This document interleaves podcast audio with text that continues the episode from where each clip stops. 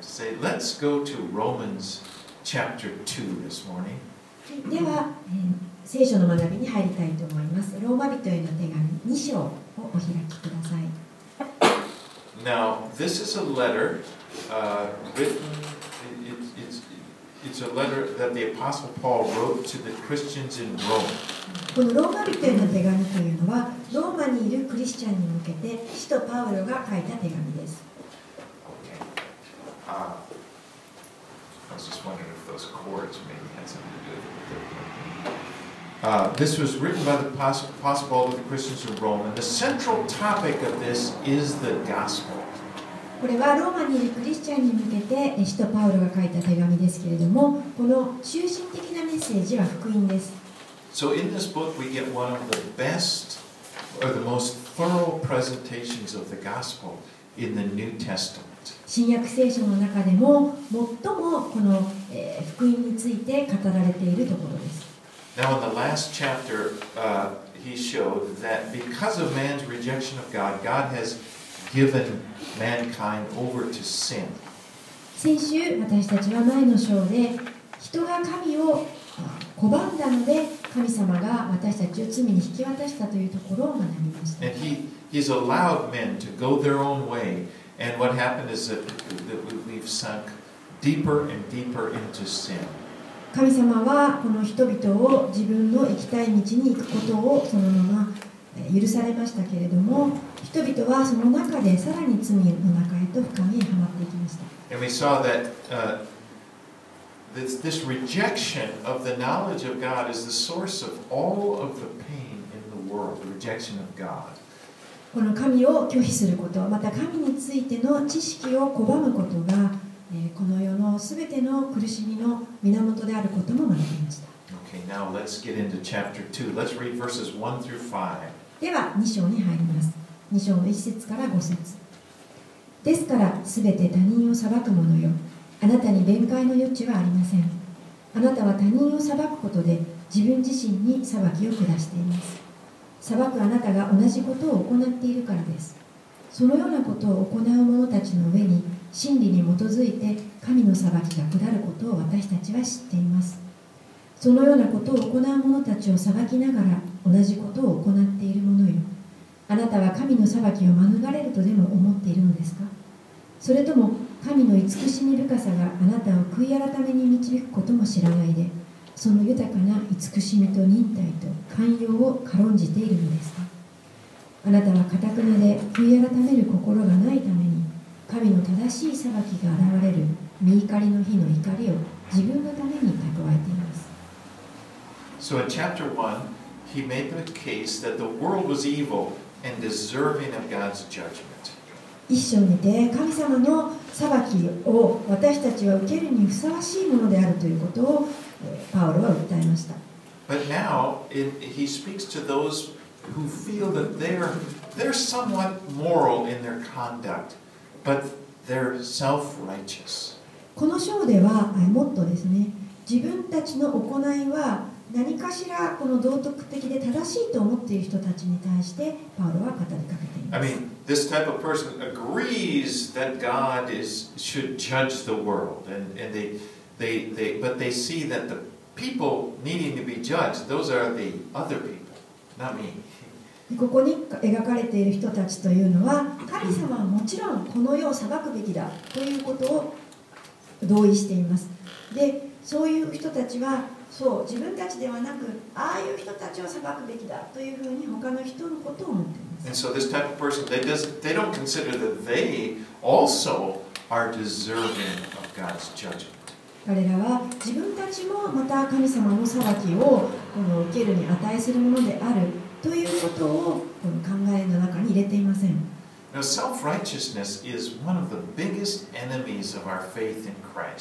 この独善的な態度、自分は間違ってないという考えは、この私たちをイエス・キリストへの信仰へと導くものの最も大きな敵となります。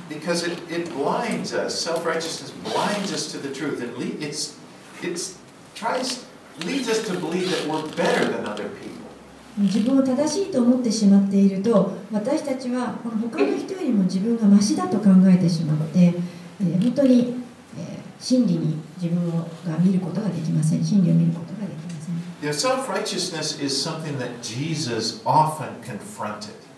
そのようなこの自分を義とする考え方をイエス様はよくこのそれは違うと言って話をします But, you know, it, the truth is, I think it's, it's an attitude that we're all tempted with. でもしかしそういった独善という考えは私たちも皆この陥りやすいものなんです Now, at the beginning of this chapter, Paul is using what the ancients called a diatribe. You know, not, not, not like we use the word diatribe now, not, not just angry rant, but what he does is he's, he, he creates an imaginary person who has objections or questions, then, that, then he will go ahead and answer them. パウロはここでこの痛烈なこの批判を持って2章を進めていますでそこにはこの暴言を使っているわけではないんですけれどもある架空の人物を想定してそしてその人に対して異議を唱えたり質問するという形式で話を進めています He says, Therefore you have no excuse, O man, every one of you who judges. For in passing judgment on another, you condemn yourself, because you, the judge, practice the very same things. ですからすべて他人を裁く者よあなたに弁解の余地はありませんと始めますあなたは他人を裁くことで自分自身に裁きを下しています裁くあなたが同じことを行っているからですと And as we get further into this chapter, we're going to see that Paul, he's going to get more specific. He's, he's going to be specifically addressing Jews who knew the law of God and that they, uh, and, and, and they knew the fact that God is going to judge everybody. そしてパウロはこの章が進むにつれて特にユダヤ人に対して語っていきますそのユダヤ人の人たちはこの神様がこの世人類を裁くということとそしてまた立法が与えられていることをよく知っている人たちです。でも、このユダヤ人の人たちは、違法人を見下していました。ああ、彼らは神様の立法を持っていない。本当に野蛮な生きようと。そういう人たちは、本当に神様の、そうではなくて、周りの、ああ、やあの人たちこそ神の裁きが必要だというふうに思っていた人たちです But as we go through this, you can see that it, this is really the attitude of the moralist. I'm using one way, the kind of the negative meaning of that word, but it's the guy, the person who's concerned about judging the morals of other people. ここでパウロが批判しているのはモラリストいわゆるえー悪い意味でいう道徳主義者の人たちですそういった人たちはこの道徳のことを考えながら他の人たちのできていないところを裁くだけなんで。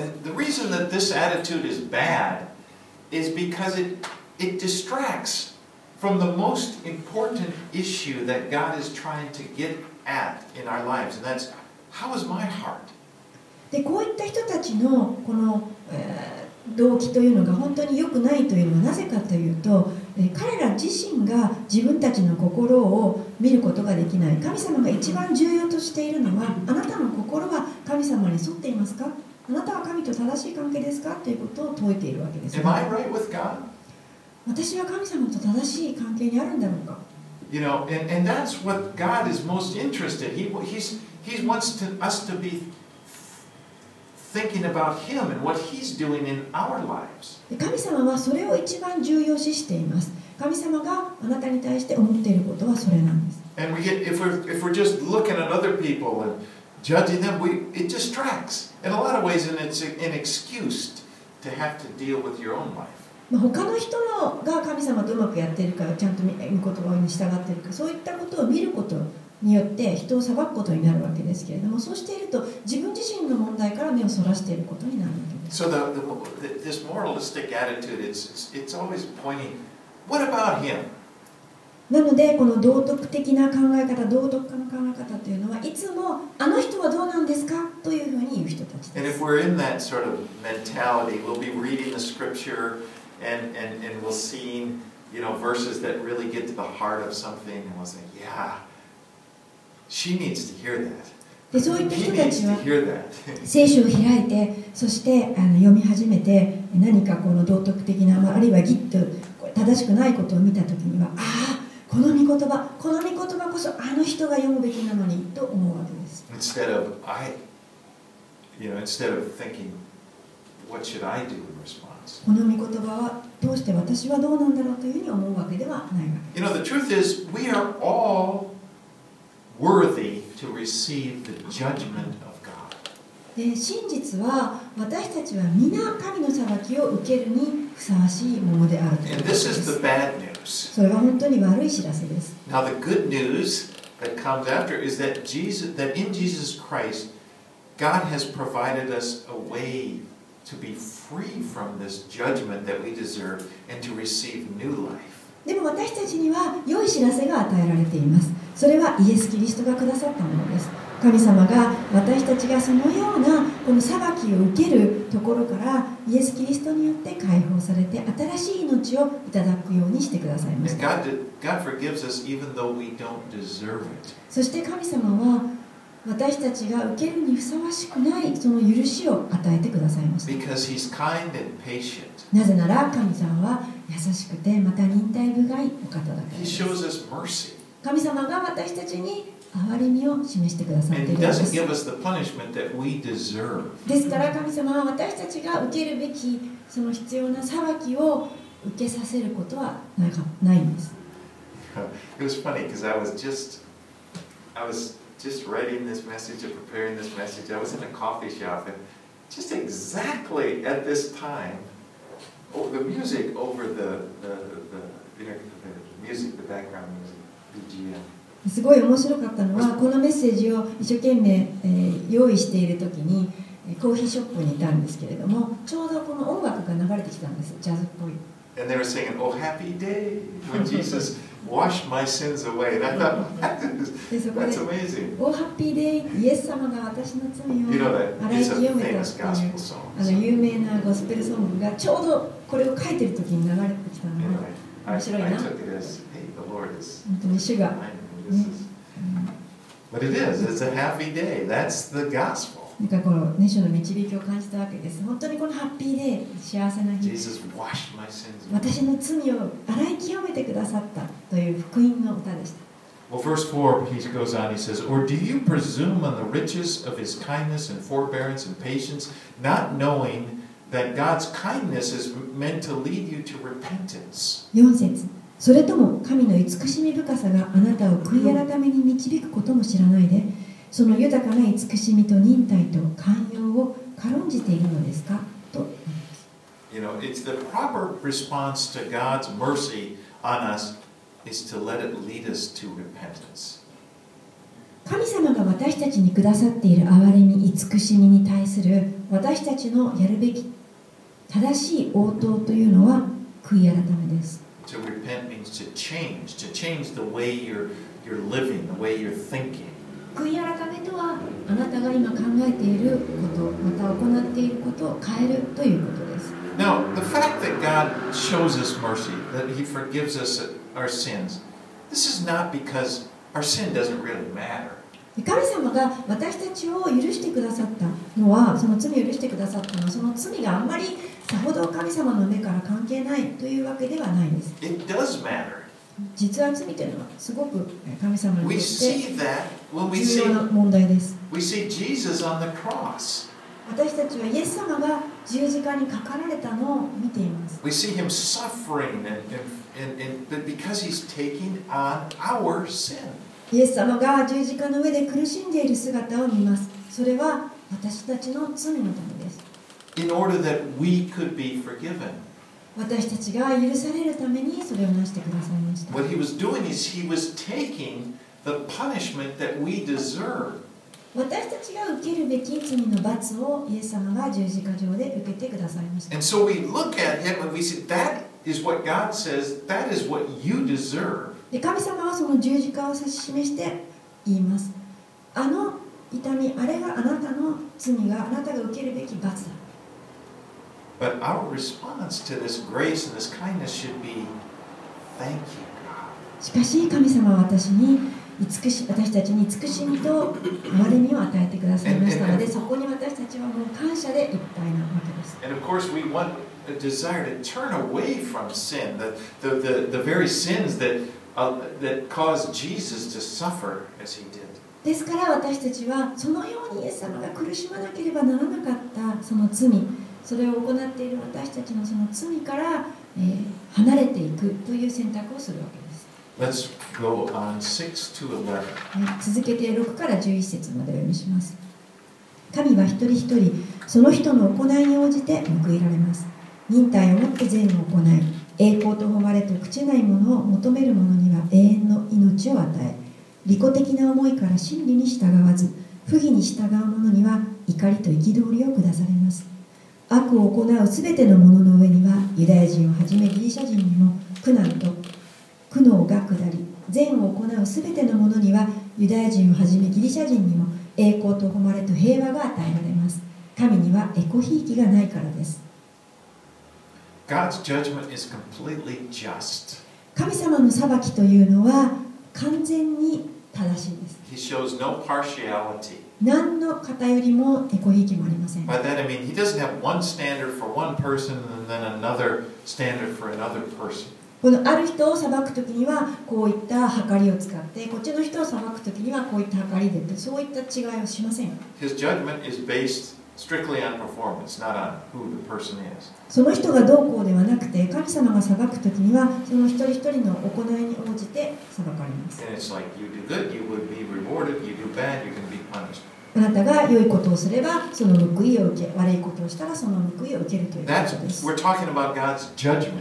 そこは今私たちが話しているのは神の裁きについてはその通りです。Completely 完全に正しく神様の基準というのは変わることがありません。しかし、パウルはここで福音についての,この根拠を立て上げて話しています。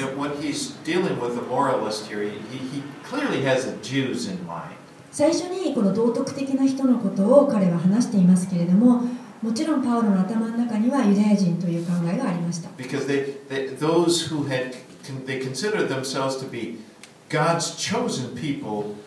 And then they assumed, well, because of that, we you know, he'll naturally show us favor during judgment. なぜならこのユダヤ人の人たちというのは自分たちは神に選ばれた民族であるという考えがあり多くの人たちにそしてだからこそ神様が自分たちをこのえーエコひいきしてくれるだろうという好意を持っておられるだろうという考えが、まあ、基本あるわけです But then Paul says, verse 9, very clearly でもパウロはそういうそういう人たちに向けて9節はっきり言っています There will be tribulation and distress for every human being who does evil, the Jew first and also the Greek. But glory and honor and peace for everyone who does good, the Jew first and also the Greek. Uh, judge, also the Greek. Greek is the word for Gentiles here. で9節10節をお読みします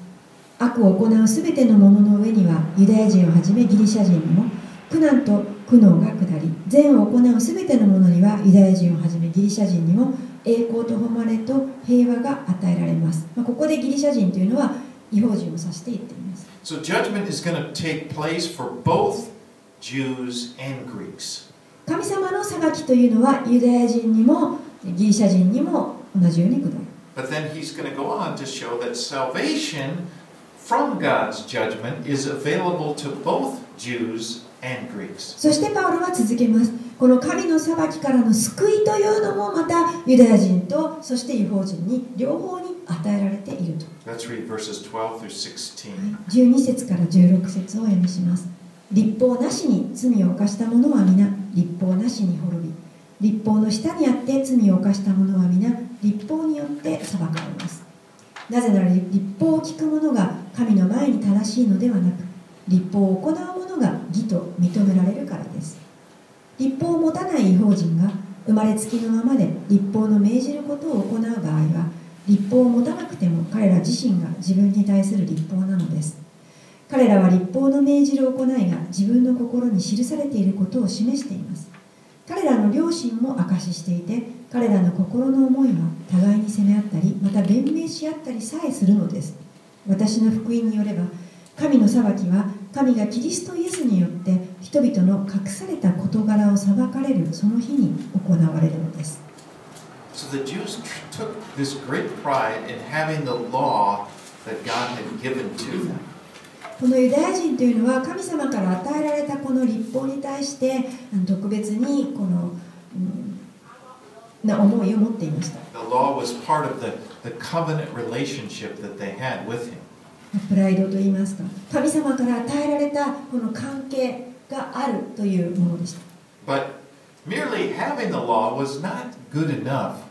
to make them righteous. でもそのように神との関係の立法があるということだけが彼らを義とするというものではありませんでした As he says in verse 13, For it is not the hearers of the law who are righteous before God, but the doers of the law who will be justified. 13節ですなぜなら立法を聞く者が神の前に正しいのではなく立法を行う者が義と認められるからです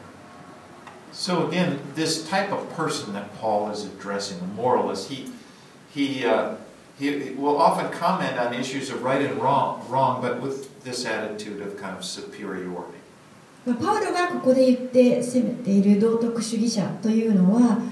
よくですねいろいろな事柄についてえこれが間違っているとか正しいとかこうコメントをする人たちです、まあ、根拠のない優越感を持って批評します But I, you know, even though he's kind of addressing the Jews, I, I find that even as a Gentile,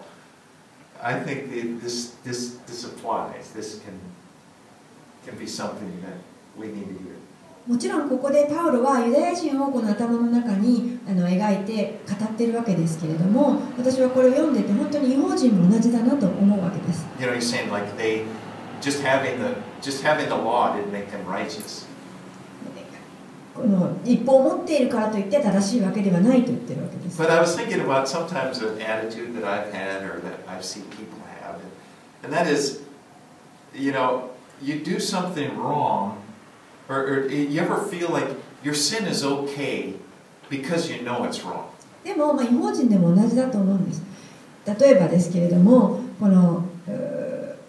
自分は大丈夫だと思うだってあれが悪い間違ってると分かってたからという考え方です You know, like I, I, I do something wrong, but then I think, well, yeah, I know, I know it. I know I'm doing wrong. まあ、自分が何か間違ったことをしてしまっても分かってるあれが悪いということは分かってるからという感じです As if that alone it makes me okay. つまり分かってるからいいじゃないかっていうような大丈夫 OK だよ Like I 考 don't え really 方 have responsibility because I know it's wrong. Don't tell me. I know it's wrong. もう誰も私に間違いを指摘しないで間違ってることは分かってやってるんだからだからそれに対する責任はないというような態度です know, I, はい、分かった分かった I did that. もう分かったやってるのも分かってるからやらないで When it comes to God's judgment, it doesn't work that way. でも神様の裁きが来る時にはそういったことが、まあ、問題じゃないんですよ He did, he did, he just, it's, it's impartial. It's like you either did right, you did wrong. It's just like justice. 神様が行うのは正義です何かこの正しいことを少ししたとかしてないとか、えーそういったことではありません公平です Whether you knew it was right or wrong didn't matter. It's what, you, what did you do? okay. If a person, then he goes on, does not have the law, like the Gentile, doesn't have the law, but he does right, you know, he's still considered righteous because he did right. まあ、ある人があの違法人とか立法を持っていない神様の教えを知らない人であったとしてももしこの自分の心の中で正しいと思うことを行っているならば神の目から見たらそれは義だという言っているわけです He knows in his heart, like his conscience tells him this is wrong. But the, the, the point is that he, he then listens to his conscience and, and either doesn't do the wrong thing or does the right thing.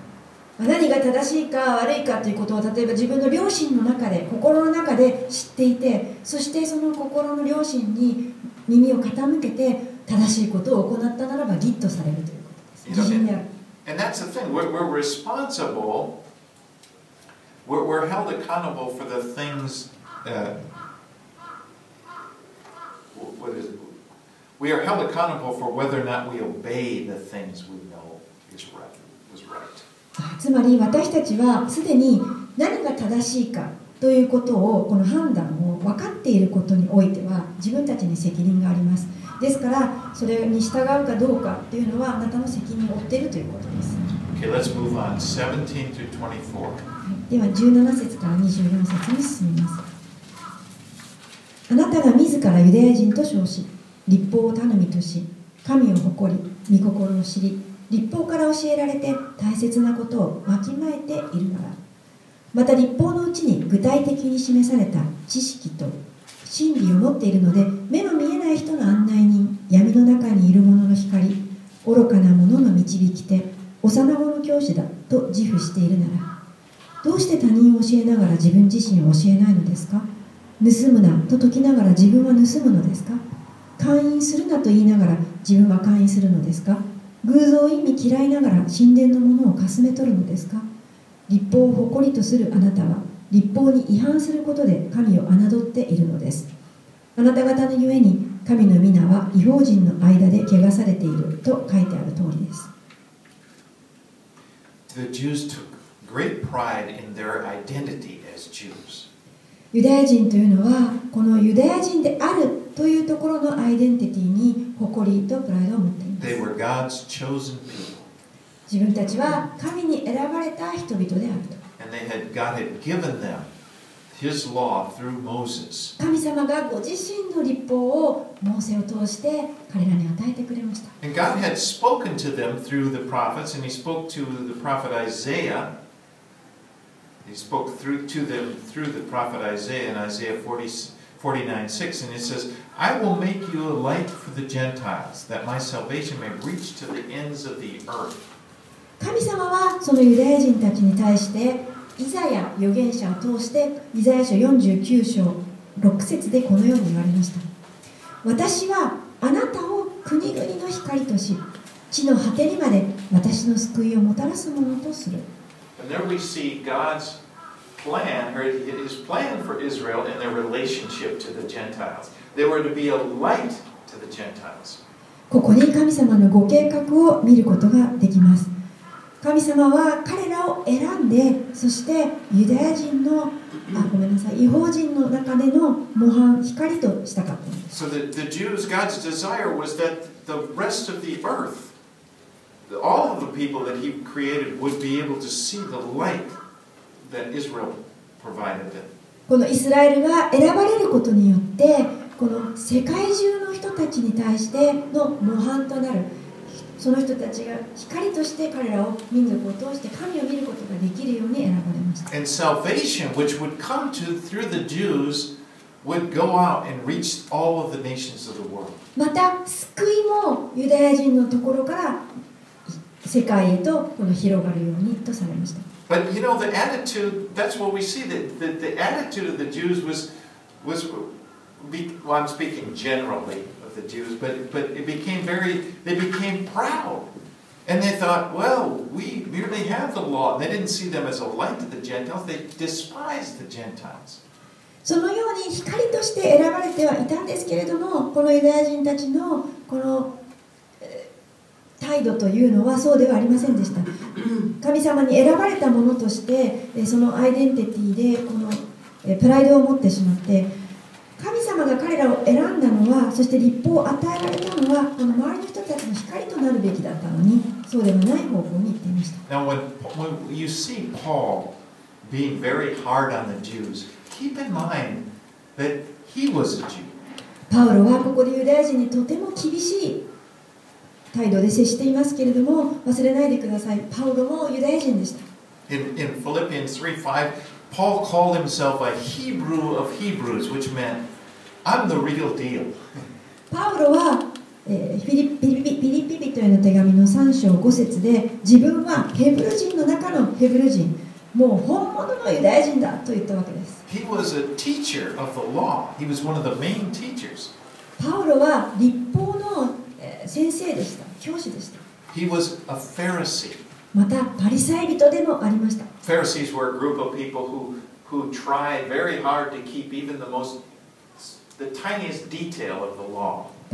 というのは、ユダヤ人の中でも、本当に細かく、一方の一点一角も、これ守ろうとする派派でした And so when Paul speaks to the Jews and he's addressing the, when he called the Jews and this type of person, he knows that person very well because he's one of them. パウロがここでユダヤ人について話してるんですけれどもそれは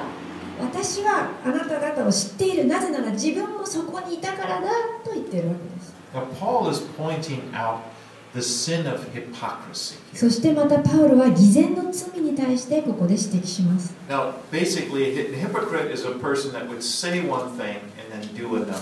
偽善者というのは言う言ってることとやってることは違う人たちです And he specifically, he's getting down on the self-righteous hypocrite. That's the one who criticizes the behavior of the others,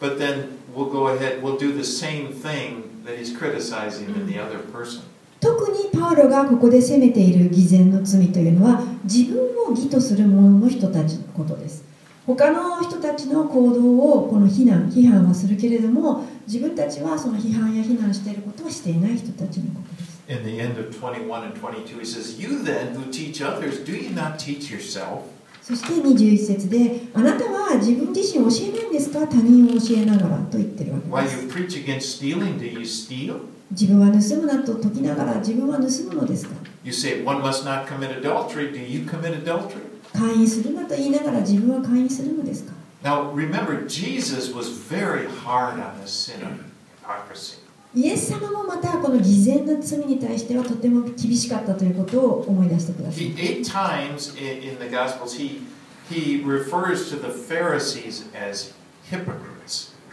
イエス様もまた8回もパリサイ人のことを偽善者よと呼びました。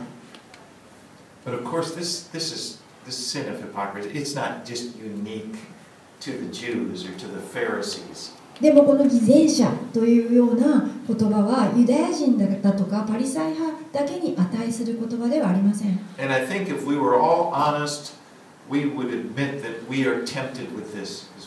私たち自身も皆自分にもし誠実に向き合うならばこの同じ誘惑に同じ罪に陥るものであるということを知るわけです this sin of hypocrisy, it's really a hypocrisy is really part of the sinful condition. なぜなら偽善というのはこの罪の状態にとてもこのその罪の状態の中にあるものだから We're all fallen creatures. 私たちは皆堕落したものです But even in the fallen state, we, we most of us we realize we, we should be doing what's right. We're aware of the fact that we're not doing what's right. We're doing what's wrong.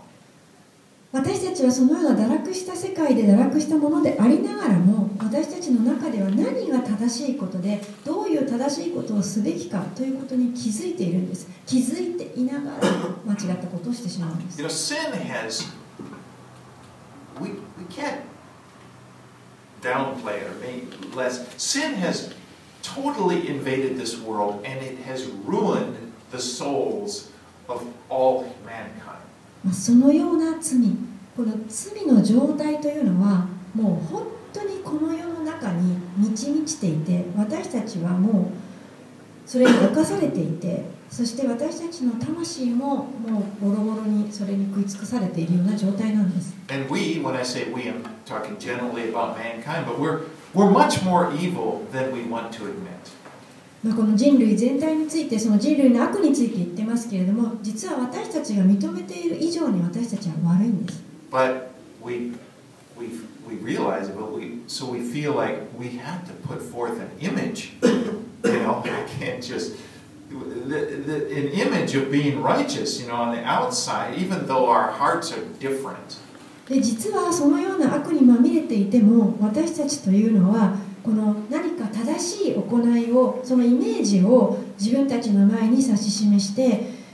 心とは違う状態を外に向けて見せようとするんです And then there, the distance between what we what, what we are in our hearts and what we are on the outside, it, it, that distance gets wider and wider. そしてこの私たちの本来の心の状態と他の人に見せる外側の表面的なところこのギャップがギャップがどんどんどんどん広がっているというのが私たちの状態です the, the generally speaking for mankind as we go through life, this distance gets wider and wider, and it what it does, it leads to this fear of somebody finding out who we really are inside. まあ私はこの一般的な人たちを指して言ってるわけですけれども人生において長く生きれば生きるほど本来の心の中の自分と外側に見せている表面的な自分のギャップがどんどんどんどん広がってしまってそしてある日誰かがこの自分の心を暴いてしまうのではないかという恐れの中に生きているわけです so. ですから私たちは役者になるわけですなんかもうそれをうまく演じなければなりません。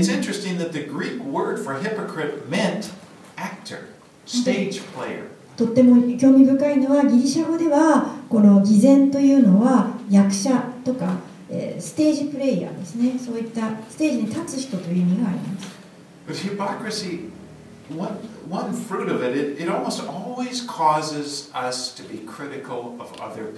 そしてこの偽善は面白いことにそれを行う人に人こそ他の人を批判し続けます Look what he's doing. あの人見てください Or especially we'll think we know the attitude of somebody また、まあ、少しでもその人のことを知ってれば余計言うわけです。ああ、私はあの人知ってるんだけど、あの人はこういう態度してるんですよ。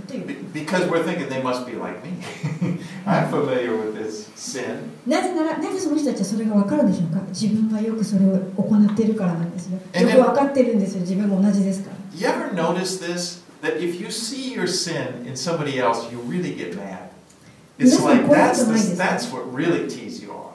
あのこういうことないですか？誰かの嫌なところとか罪深いところを見て本当にムカついてしまう怒りがてしまう。this guy was very critical of somebody. He just would, and then he realized, well, that's me. である人のことについてすごくムカついてしまうというのはあの自分がそうだからなんですけれども自分の悪いところを他の人に見るとそれがすごく頭にきてしまう。But again, であると気がつくわけであ私かとなぜ他の人を簡単にさばけるかというと、それよく自分が分かってるからなんです。あの近いほどむかつく。彼はこうやって。彼はね、もう自分にただね、あの自分に目注目されたいだけなんですよ。なぜなら自分が。自分がそうだ、ね。まあ、そういうことがある this is. I'm speaking generally of the human condition. まあ、私は大体あの普通の一般的なあの人類のこの人間の状態をつ話しています It's affected everybody. It's just it. We're ruined. It, our souls are ruined. That's a strong word, but it's true. Ruined by sin. 私たちは真でも罪でも滅ぼされ尽くした尽くされているものですちょっと言葉はきついですけれども私たちはみんな罪にやられています And then that's where the problem lies. It's this inside problem. でそこが問題なんです人類の人間の内側に問題があるっていうところが問題なんです That's what God wants to get at. で神様がそこに、えーそこを何とかしたいわけ That's the frustration I've gotten with presenting the gospel to people that you know are kind of moralistic and they just. だから本当に Yeah, we admire Christianity. Yeah, Jesus, yeah, turn that, that, that, that sounds good. And they kind of like, they want to, they want to deal on the outward level. ですからすごく福音を述べ伝えるのが難しいんですよとっても道徳的な人たちですから私たちはこんなに正しいことをしてるのにあなたは何を私に言ってくるんですか私何も変えませんよだって神様はその人の内側に触れたいわけですけれどもそこは嫌なんですよ But if God doesn't change your heart, if the inside problem's not dealt with, then you just become a better actor. でももしその人誰でもですけれども福音を述べ伝える人の内側をもし変えないのであればその人はただずっと演じ続けるしかないんですよ You know, you become a better hypocrite. That's that's what religion does. より良い偽善より良い役者になるためにそれが宗教が行っていることです God doesn't want us to live in this condition any longer. 神様は私たちにそのような生き方をそのような状態で続けてほしくないと説いてるわけですよ The gospel has come to free us. So free us from this having to live as hypocrites. 福音はあなたを自由にします偽善の嘘と役え演技からあなたを自由にすると言ってるんです Because we no longer have to put on an act. We don't have to try and hide who we really are. もう私たちは演じる必要がなくなるんです何かから隠れて逃げて隠す必要がなくなるんです Because know this Jesus he doesn't care about the outward person. You know, He doesn't say, okay, clean up your act and start acting better. No, he doesn't care. That person doesn't even exist. It's a lie. イエス様は あなたの外側に何の興味もないんですよ。あなたが見せているそのプロジェクターの外側に。そんな人は存在してないことをイエス様は知ってるんですよ。Who you are, that's who he's interested in. Who that person is on the inside, that's where, that's the person he relates to. イエス様が本当に気にかけておられるのはあなた自身。あなたそのもの。あなたです。That's the person he died for. あなたのためにそのあなたのためにイエス様は死んでください。それが本当に素晴らしいことなんですよ、聖書が言っている。イエス様が愛しているあなたは本当のあなたなんですよ。Jesus loves イエス様は罪人を愛しておられます。He, and accept and receive him into our he accepts us. He's happy. イエス様をもしあなたが受け入れるならばイエス様はそのあなたを喜んで受け入れてくださいます And Jesus the, wants to come into our hearts and he wants to change them. イエス様は私たちの心の中に入ってきてくださって心の中から変えてくださるおことなんです Again, it's I, I'm stressing this over and over, but it's not like you clean up your act and do everything. I want to, you know, he doesn't care. Let's, let's get this outside in order so that I'll look, we'll look good together. He doesn't care about that. He said, "Let me come in and let's take care of the problem." あなたがどんな良いことをして外側でどのようなあ外面外見をしているかということは全く関係ないんですよ神様が中に入ってあなたの中にえー入ってあなたを変えたいだけ takes over our lives and he, and he renews us. 私たちの人生をとって新しく作り変えてください All ま right, let's move on. 25 through 29. す25節から29節をお読みしますもしあなたが立法を行うなら割礼には価値がありますしかしもしあなたが立法の違反者であるならあなたの割礼は無割礼になったのですですからもし割礼を受けていない人が立法の規定を守るならその人の無割礼は割礼とみなされるのではないでしょうか。体は無割礼でも立法を守る人が立法の文字と割礼がありながらも立法に違反するあなたを裁くことになります。外見上のユダヤ人がユダヤ人ではなくまた外見上の体の割礼が割礼ではないからです。かえって人目に隠れたユダヤ人がユダヤ人であり文字ではなく御霊による心の割礼こそ割礼だからですその人への称賛は人からではなく神から来ます So God had given the Jews circumcision as a physical sign of their covenant relationship with Him.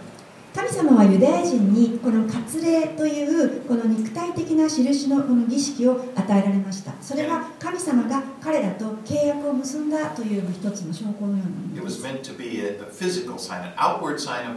of what was true inside, spiritually. それはどういうことかというと割礼を受けることによってこの肉体的なまあ印を神様からいただくわけですけれどもそれが心の中の神様との関係を表しているよというものです But the Jews ended up taking great pride in this, the fact that they were circumcised. ところがこのユダヤ人はその儀式の方その割礼の儀式の方に自分たちの,、えーこのまあ、存在意識を大きく置いてしまいました It was their identity. This is proof. I'm, a, I'm descended from Abraham. I'm この自分たちの儀式を見てほらこれが私たち私たちがアブラハムの子孫である証拠だというふうにまあプライドを持っ You た know, わけ it で was す like that was circumcision became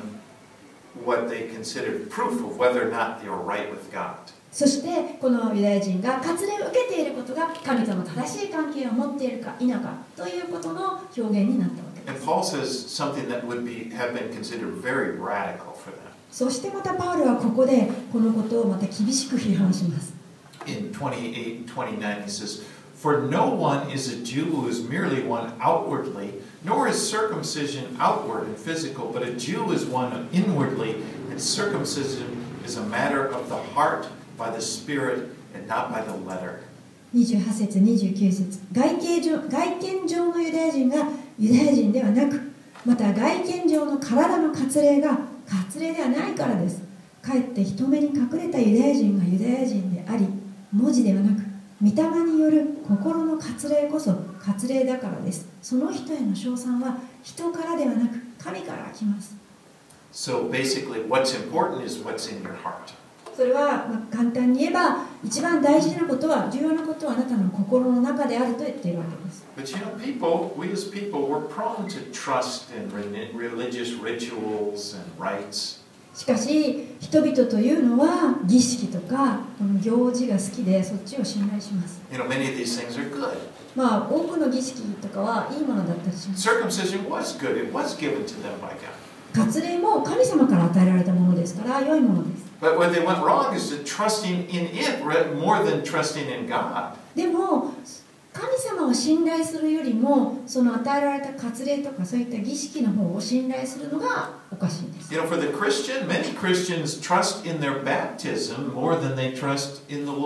多くのクリスチャンたちもまた先例に多くの,この信頼を置いています。時に主よりも信頼しています。洗礼というのは良いものです私たちはみんな洗礼を受けるべきですが But God wants us to completely trust in Him, not in trust in these rituals and, and or or even our heritage or like who we are or our even people. もちろん神様はえーそのような神様はそのようなこの儀式とかそれから自分たちのこのえー人々とか生きてきたそのえーそういったもの属しているところとかそういったところに信頼を置くのではなくて神様だけに信頼を置いてほしいと願っておられます Again, the important thing is what's in our hearts. もう一度言いますけれども大事なことは私たちの心の内側です Now, these early chapters of Romans, Paul is again building a case. It's a very orderly case in order as he presents the gospel. このローマ書の最初の方の章でパウロは福音とは何かということをこの根拠を一つずつ立て上げて説明してくれています And he's starting with the bad news. でまず最初に悪い知らせから始めました Now remember, we're studying this chapter by chapter, but it's not, it, it's just, that's, that's the way we're doing it. But the, the book is one, one thought, you know, it just, it just continues on. It doesn't stop at the bad news. 私たちは今日曜日に毎週1章ずつあ学んでますけれどもそれはたまたま1章であの切って学んでますけれどもこの書というのはあの一つのまとまった書になっていますからこの全体を見る必要があります But we'll, we'll stop at the bad news. 今 私たちはちょうど悪い知らせのところであの終わってしまう時もありますけれども良い知らせもあるということ But again, Paul, he starts with the bad news. This world is ruined パウルは悪い知らせからこの書を,始めました。私たちは、す。私たちの罪のせでした。私たすべての人は罪を犯しました。すべての人がこの影響を受けています。So That we can have is it's got to come from outside of ourselves because again we are we're, we're, we don't have the ability to help ourselves. ですから私たち人類には助けが必要ですもう私たちの内側からの助けはできませんなぜならその誰か外から私たちを助けてくださる必要があるからです We we need a savior. 私たちには助け主が必要なんです And you know Paul is so he he's he's he's presenting this case orderly, but he touches on things that are really matters of the heart.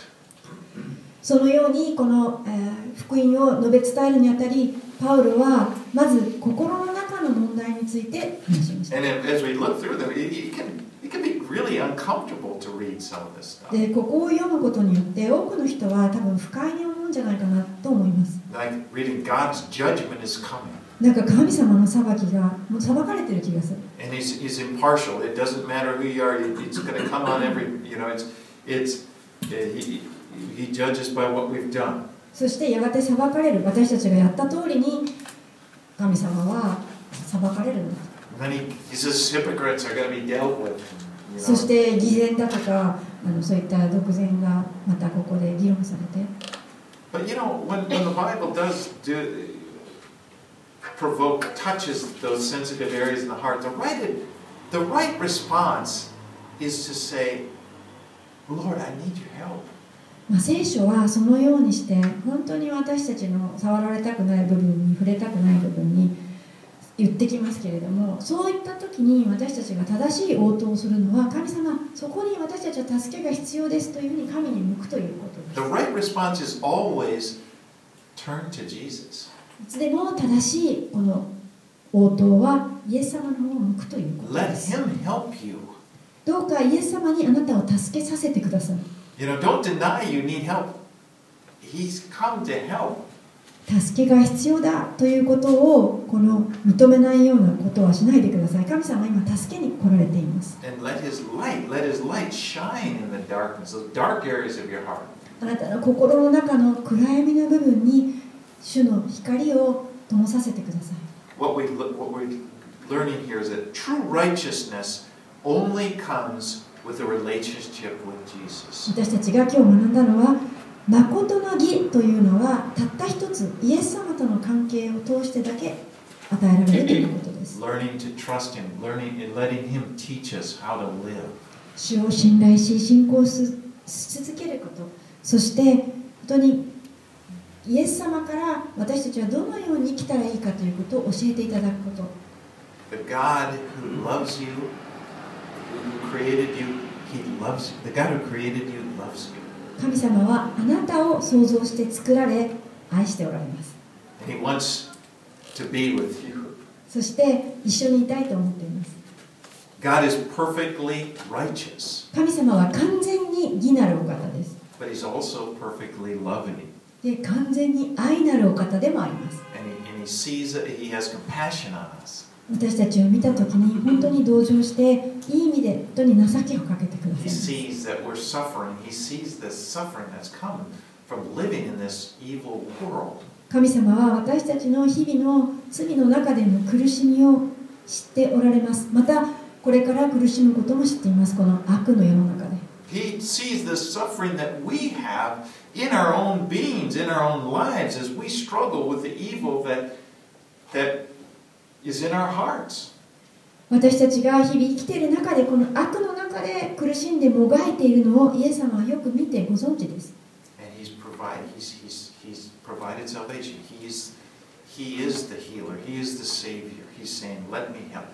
イエス様があなたの癒し主です。あなたの救い主です。あなたに必要な救いを与えてくださいました。Let's, I want to finish just by reading uh, some verses you're very familiar with, probably. John 3 16 and 17. 最後にとても有名な皆さんご存知の御言葉を持って締めたいと思いますヨハネによる福音書3章16節17節 For God so loved the world that he gave his only Son, that whoever believes in him should not perish, but have eternal life. ヨハ For, for God did not send his Son into the world to condemn the world, but in order that the world might be saved through him. ヨハネの3の16、17神は実にその一人をお与えになったほどに世を愛された。それは御子を信じる者が一人として滅びることなく永遠の命を持つためである。神が御子を世に使わされたのは世を裁くためではなく御子によって世が救われるためである。Let's pray. お願いします。Father, we thank you so much for this wonderful love that you have toward 父 us.